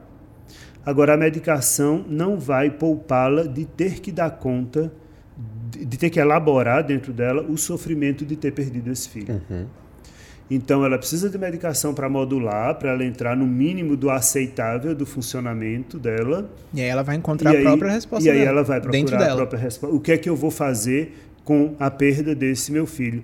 Que foi o que a mãe de Cazuza fez, não é? Quando perdeu o filho, ela encontrou resposta indo cuidar de muitos outros filhos, né? Abriu a Fundação Viva Cazuza e, e foi cuidar de, de crianças e foi fazer. E hoje ela tem outros filhos e certamente ela. Isso passa a saudade do filho dela? Não. Mas permite que eu siga, né? Permite que eu viva. Alimenta, né? Cria, Cada- cria, cada- no- cria um novo significado. Cada um com sua forma, cada Uhum. um encontra o seu significado, exatamente. Eu gostaria que você falasse um pouco mais do seu livro, né? Para quem ainda não Livros. conhece. Dos seus livros, né? Ah, tá. Então, tem Amar, Desamar, Amar de Novo e Amar-se, uma viagem em busca de si mesmo. Amar, Desamar, Amar de Novo nasceu primeiro. Amar-se, uma viagem em busca de si mesmo, nasceu depois. Mas, na verdade, devia ter nascido antes. É porque, depois de escrever isso, eu descobri que para amar, desamar e amar de novo quem quer que seja, você precisa primeiro se amar. O que é o desamar? É, isso é uma pergunta interessante. Porque quando eu boto amar, desamar, amar de novo, se você observar, a única palavra que está aqui é amar. Sim. Então é preciso amar, amar, amar. em qualquer uma de suas formas. Mas as pessoas sempre tendem a pensar que amar, desamar é deixar de amar Sim. e amar de novo é amar outra pessoa. E não é isso. Pode ser isso, mas não necessariamente. Eu preciso aprender a amar, desamar e amar de novo, inclusive quem vive comigo. Porque a pessoa que vive comigo muda. E eu preciso aprender a desamar quem ela era para amar a nova pessoa que ela é. Porque tem um ditado que diz que você só vai conhecer uma pessoa quando você terminar de comer uma saca de sal com ela. E eu não estou falando um saquinho de um quilo, não, é uma saca de sal. E para você comer uma saca de sal com uma pessoa, isso leva uns 30 anos. Só que tem uma pegadinha nisso. É que quando você terminar de comer a saca de sal, a pessoa que começou a comer a saca de sal com você já não existe Já mais. não está mais lá. Não está mais. Ou seja, você nunca vai conhecer o outro. Essa é que é a verdade. E eu preciso ir desamando e amando de novo mesmo quem eu amo. Legal. Porque esta pessoa que eu amo vai deixando de ser. Porque se eu me casei há cinco anos, a pessoa com a qual eu me casei não existe mais. Sim. Nem eu existo mais. Valores mudaram, situação de vida mudou, o corpo mudou, e bom, e depois de, depois de 20 anos aí, é entregar a, a, a, a alma a Cristo e o corpo às feras, porque na minha idade o corpo já, já Mas não é mais mesmo. É muito comum no relacionamento você falar assim, pô, lá no, no nosso começo não era assim, É, né? isso, não era mesmo. Você me E- tratava de outra forma, agora você não trata mais. É verdade. Na, é, e agora a gente diz isso e esquece que a gente também mudou. É. Porque o difícil sempre é o outro, não é? O outro sempre é complicado, o outro sempre é difícil. Imagina, eu sou muito fácil, como assim? Essa atitude que eu tenho, você adorava antes. Você agora adorava. Pois é, adorava, mas agora eu não adoro mais. Até as práticas sexuais mudam. O que você gostava no começo do sexo, com o tempo você vai mudando, você vai querendo outras coisas, vai querendo outras brincadeiras, ou não, sabe Deus. Mas o que importa é, nós somos criaturas em movimento. Nós precisamos aprender a amar, desamar, amar de novo. Quem está com a gente e quem foi embora também. Mas para isso é preciso primeiro amar-se. Sim, você Coisa não consegue amar, amar ninguém se você não amar a si próprio. É mais Não. ou menos isso. Antes de sermos dois, temos que saber ser um. É, mas amar a si mesmo não é essa maluquice que se inventou hoje em dia, que a mim me incomoda muito, que é assim: você é bonito do seu jeito, se goste, todo mundo tem uma beleza. O A palavra do coach. Mas escuta, o adjetivo feio deixou de existir na língua portuguesa? Não tem mais ninguém feio nesse mundo? Não, mas a beleza está nos olhos de quem vê. Não. Beleza é uma coisa objetiva. Beleza fala de simetria, proporção, de uma série de coisas. Se isso não fosse verdade, qualquer pessoa gorda poderia ser modelo plus size. E não é. Ou qualquer pessoa magra poderia ser modelo. E não é. E não é. Porque beleza tem a ver com harmonia, proporção, barará, e uma série de Tem uma coisas. matemática ali, né? Tem uma matemática. Mas a, a beleza é a questão estética, né? Ah, não a beleza interior e tudo. Você- Você você tem uns campos da beleza que você pode achar, pô, é, tudo bem. É, você não tem cabelo, mas tem isso. Você não tem barba, mas você tem isso. Então, é como você avaliar um quadro, É, né? eu entendo, mas essa forma eu ainda acho que você não está se amando. Eu posso simplesmente dizer: eu não me acho bonito. E tudo bem. Sim. E eu não preciso ser bonito. Sim. E agora, particularmente, estou falando de mim. Para o que eu considero um homem bonito, eu estou muito longe dos padrões do que é ser um homem bonito. Agora, se você quer saber se eu me acho especial, ah, sim, eu me acho. Sim. Isso eu me acho. Agora, bonito não. E não, e tudo bem, mas a beleza não veio para todos, o que é que vai fazer? Todo mundo não precisa ser bonito. Ah, não, mas eu tenho tal coisa, eu não tenho cabelo, mas eu tenho cabelo. Não, eu não tenho cabelo e ponto final. Eu estou no mesmo caminho. E, e- né, você, vo- você já está tomando o chá, né? Porque tem o chá para quem Que está ficando chapéu. Ah, tá. Né? É para quem está ficando careca, é o chá, é chapéu. Aí você já está Ah, na do logo chá. mais eu vou colocar o cabelo. Tudo bem. gostei. Como eu desisti desse chá, eu assumi. Não, não, eu posso ser careca. Agora, amar-se é respeitar a sua natureza. E para isso você precisa descobrir qual é a sua natureza, quem é você, não o que disseram, não as crenças limitantes que lhe foram colocadas pela sociedade, mas de fato quem é você. E, sobretudo, que você pode até não se gostar. Uhum. Como é isso? Você pode não se gostar, não pode? Pode. Pode. Mas você Eu pode que não. Mas, pode. Mas você pode não se gostar, mas isso não quer dizer que você não possa deixar que o outro goste de você. Não, pera aí que deu um nó agora. Você pode não se gostar. Vamos lá. É uma vamos, vamos, daí. vamos, vamos para a prática. Uhum. É, vamos ver o tamanho do seu narcisismo agora. É. O, se você fosse uma moça, Uhum. você namoraria com você? Eu, sim.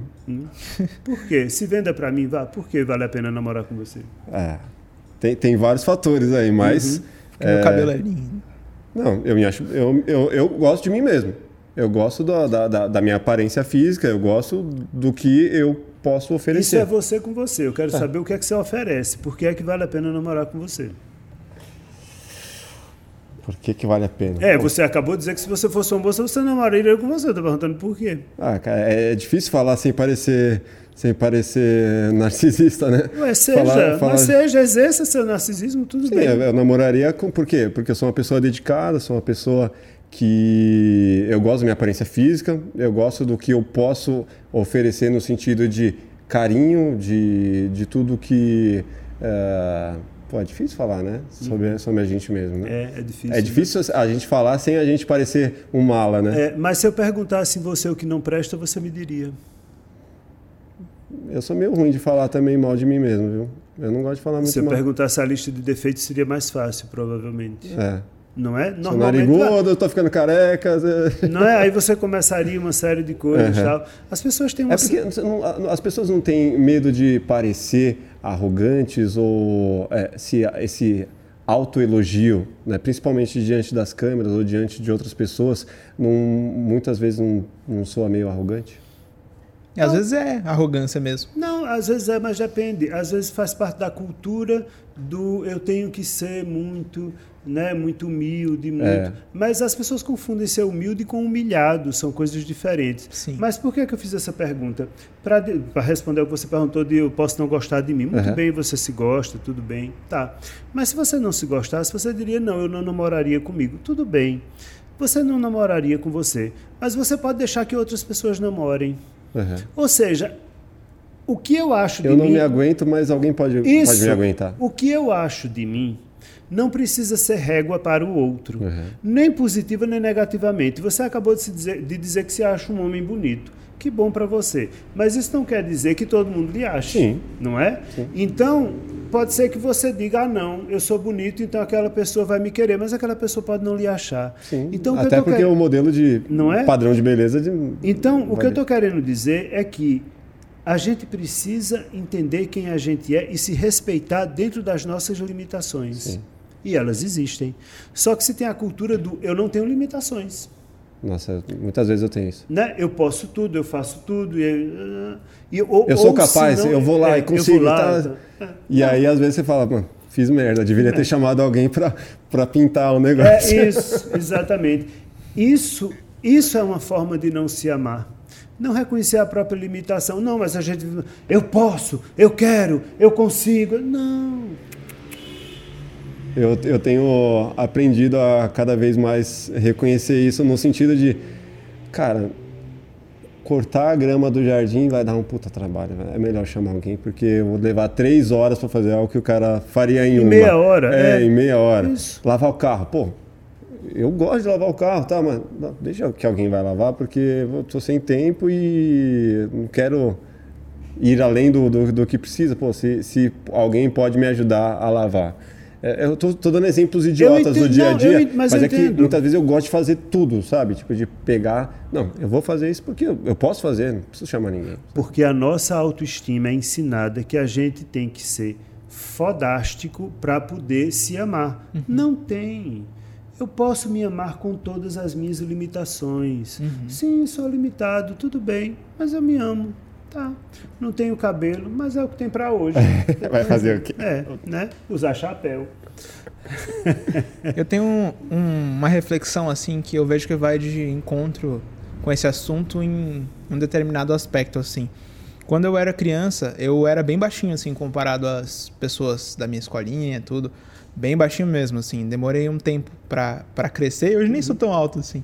Mas hoje eu já sei lidar melhor, né? Mas eu percebi um comportamento que eu desenvolvi, por quê? Porque eu era muito é, zoado e as pessoas comentavam a respeito da minha altura. Isso eram coleguinhas, isso era a professora. É o bullying, né? Eu- é, mas assim, é, eu, pra mim, dentro de mim, quando criança, tava tudo bem. Mas a partir do momento em que pessoas apontam, então eu sou errado, eu sou diferente. E aí, é, esse foi o pensamento da época. E aí, de repente, eu pensei assim, certo? Como eu posso. Esse foi o meu erro. Como eu posso fazer pra provar que, mesmo pequeno, eu sou grande? Uhum, uhum, Esse é um erro. uhum. Porque a real é que não o certo, na minha visão, o que eu deveria ter feito. E eu percebi que esse comportamento ele ainda me persegue e eu preciso hoje, vendo com mais clareza, melhorar isso, né?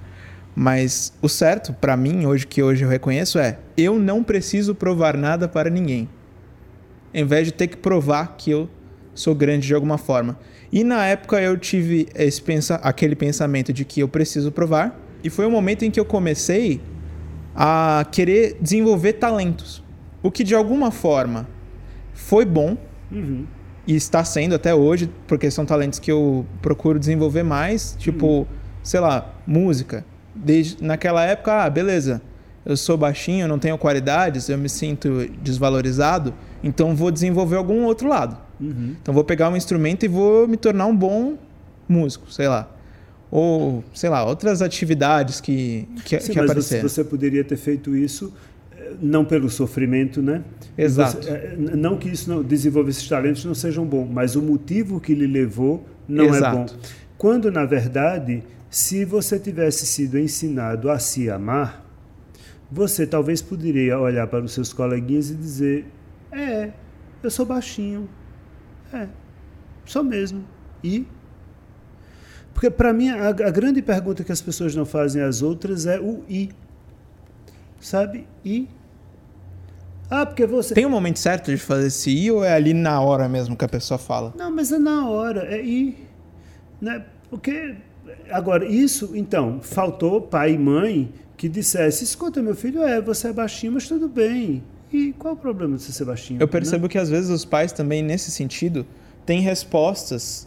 Pelo menos isso acontecia mais no passado. Tem respostas que nem sempre são as respostas que vão funcionar. Por exemplo, minha mãe dizia assim: ela brin... falava porque ela não, provavelmente não tinha outra ideia para me dizer de como resolver essa situação. Ah, você é baixinho? Você é... Quando alguém te chamar de baixinho, fala assim: eu sou baixinho, mas eu sou gostoso. É, isso. Ela, diz... ela dizia, É, pra... né? ela dizia É. pra eu responder isso. É. E aí eu chegava lá e, tipo, não funcionava. Sim, mas claro, porque ela reforçava. Ela estava dizendo: você é defeituoso, meu filho. Viu? Você tem um defeito. Mas, apesar do seu defeito, você é gostoso. É o que ela estava dizendo a você. Aham. Sem se dar conta, claro. Mas quando ela deveria dizer: sim, você é baixinho. E? E daí? E qual é o problema? Sim, você é. Nem todo mundo tem a mesma altura. Nem todo mundo tem 1,80m. Tudo bem. Nem todo mundo tem cabelo. E o que é que vai ser? Tudo bem, nenhum problema. É isso que eu falo em amar-se. Tá vendo? Você seria um ótimo pai. Tá vendo? Ele já tem tem as respostas, resposta. cara. Estou sendo de muitas pessoas, mas de um só eu teria que parar. E aí, não, tudo bem. Eu quero ter muitos filhos. Me deixe com os meus filhos. É, pelo animal, cara. mundo. A gente tem um- um- um- uma brincadeira aqui, que a gente tem uma playlist no Spotify e a gente acredita né, na, na- na força da música e que a música ela, ela ajuda muito a gente no nosso desenvolvimento, né? Sim. E a gente quer entender de você qual uma música que tenha marcado muito a sua vida e que você colocaria como a sua música preferida. Essa música vai para nossa playlist no Spotify de todos os convidados que a gente tem aqui e através da, da música a gente tenta conhecer um pouco mais de, de como ela marcou a sua vida. Eu acho que é legal quando a gente faz isso, a pessoa contar a história de que é, Momento. memória ela vê quando ela ouve a música? Bom, não vai ser uma memória muito bonita, mas eu gosto da música e marcou minha vida. Se querem saber, vou contar. Vai virar bem polêmica nisso aqui, mas tudo bem. É, é, nada além da verdade, não é isso? Vamos lá. Bom, quando começou a pandemia, eu me vi diante de uma possibilidade bastante concreta. Eu posso morrer. Sim. Né? Todo mundo acho que pensou isso. Todo mundo entrou nessa né? crise. Entrou nisso porque, bom, estava lá o, o mundo, as pessoas morriam feito baratas caindo aos montes e por que não eu? Baratas né? sempre ressuscitam. É, elas são até a radiação, né? Tudo bem. Então, moscas, morrendo feito moscas. E aí, bom, eu chamei minha família e disse: vamos conversar sobre morte. Precisamos. Porque morrer não me assusta. Absolutamente. Eu não tenho zero medo de morrer. A morte, de fato, não é um problema para mim, porque a morte é um fato. Eu já tive muito medo da morte. Você tem? Hoje menos, mas eu já tive bastante. Ficava pensando, puta, tudo que eu faço, chegar no momento e, pô, planejo tanta coisa para o futuro e de repente, pum, tudo acabou. Não fez sentido tudo que eu, que eu planejei, tudo que eu fiz. Claro que fez. Então, mas eu não pensava assim. Claro que fez. Fez sentido porque deu rumo à sua vida enquanto você estava vivo. É, mas eu tinha um medo bizarro, assim, de morrer. Não, porque a morte é um fato. É. A morte não é uma possibilidade. Não é talvez eu morra é eu vou morrer. A única certeza que a gente Isto tem na vida. É, né? um é, mas a gente não acredita, né? É. Mas tá todo mundo com a ficha na mão e na ficha tem um número. A gente só não sabe que hora vão chamar a ficha da gente. Uhum. Então é bom não trocar com um coleguinha, porque pode ser que o número. Eu te cortei, desculpa, você estava aí na sua. Seja menor. Mas bom, então, ao falar sobre morte, eu disse: bem, vamos combinar aqui. Eu preciso dizer o que é que eu quero que seja feito depois da minha morte, caso eu morra de Covid, Eita, né? chegou nessa. Ah, sim, mas eu não tenho nenhuma dificuldade. Eu sou muito organizado. Uhum. Então, muito. Eu não vou morrer e deixar as coisas organizadas. Então eu disse, bem, vamos começar. Isso aqui vai para cá, vai fazer aqui tá as senhas, as coisas, vamos lá. Só teve uma rebelião, que foi a do, do pessoal do canal. A equipe do canal se rebelou, porque uhum. eu quis gravar o último vídeo do canal. Putz. Né? Então, se você está assistindo esse vídeo é porque eu morri, né? Algo assim. Aí Genial, o povo do canal foi, eu queria gravar, eu queria deixar Eles gravado. não deixaram? Não, se recusaram. Ah, eu deixaria. Disse, não, a equipe disse que não gravava, que não vou fazer. Olha lá, não, não, que absurdo, que coisa mórbida. Mas deixa de ser ridículo. Não for, não for dessa pandemia, vai ser de outra coisa. Pô, é o melhor produtor, gravou negócio pós. Imagina, ainda teve gente que disse: Não, você faz isso, eu perco o emprego. Eu digo: Ah, vai te danar, tu não está preocupado com minha vida, está preocupado com o teu emprego, né? Imagina isso. Mas aí eu bom, ainda quis gravar o vídeo, né? Eu disse: Olha, vamos lá. A verdade por trás do nosso. Você está ouvindo e vendo este vídeo, eu já não estou mais Significa aqui. Significa que embora, eu não estou né? mais aqui. É.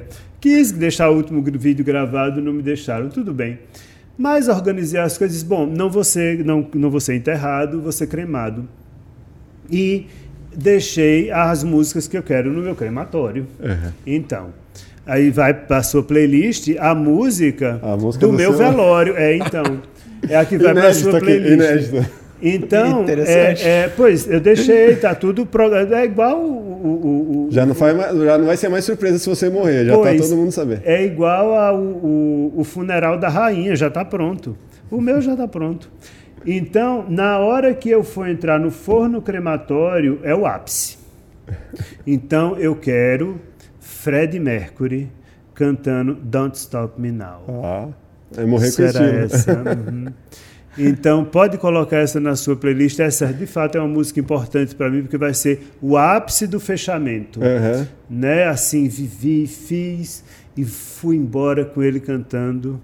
Ah, né, e o fogo subindo. Ah, a cena Pô, é bonita, vai, a cena é bonita. Ó, tem gente até é aplaudindo é ali. Perfeito. Foi, foi uma escolha boa, cara. Não é? Não é dramático, é feliz. Mas é claro que é E é uma corrida, né? Exatamente. É uma corrida. Não quero ninguém triste no meu velório. Para com isso. Vivi o que tinha que viver. Não. Animal.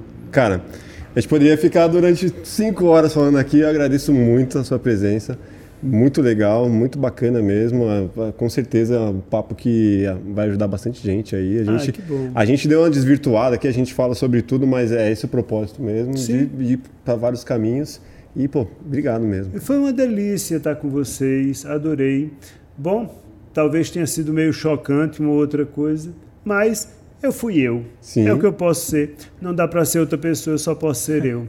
Obrigado a vocês pelo convite. Pô. Quando precisarem, estou por aqui. Deixa Legal. suas redes sociais aí, Ah, tá. como as pessoas encontram. Quem quiser me encontrar, vai no YouTube, no canal Nós da Questão, que você vai encontrar um monte de vídeo falando sobre relacionamento, sobre um monte de coisa. Se quiser me encontrar no Instagram, arroba MR Marcos Lacerda. Aí você me acha lá também. Mas o Instagram não é muito interessante não, porque minha vida é uma vida boba como outra qualquer. Mas o YouTube vale a pena. Canal Nós da Questão. Vai lá que eu tenho mais o que lhe dizer do que você ficar vendo minha vida. Beleza, acho que eu também vou dar um pouco daqui das nossas redes sociais. Deixa eu voltar de mim aqui, que foi intenso. Também quero, também quero agradecer aqui pelo papo, foi bom demais. Mas galera, se você ainda não se inscreveu no canal, é importante que você se inscreva, ative o sininho para os próximos vídeos aí, vai pipocar a notificação aí para você. E aí quando lançar, você vai saber. Comenta aqui quem que você quer ver no plugado, deixa o like para que essa mensagem chegue para o máximo de pessoas possível, para que a gente atinja mais filhos aí. né? E também temos aqui o nosso Telegram para que você entre lá no nosso grupo, na nossa comunidade, onde a gente troca ideia com vocês, onde vocês trocam ideia com a gente, onde a gente fala quem vão ser os próximos convidados antes de todo mundo saber. É exclusivo lá e vocês podem mandar perguntas para os convidados também, beleza? É isso. Obrigado. Obrigado, Rafael. Obrigado, galera. Valeu. Até o próximo Plugado Podcast. Grande abraço.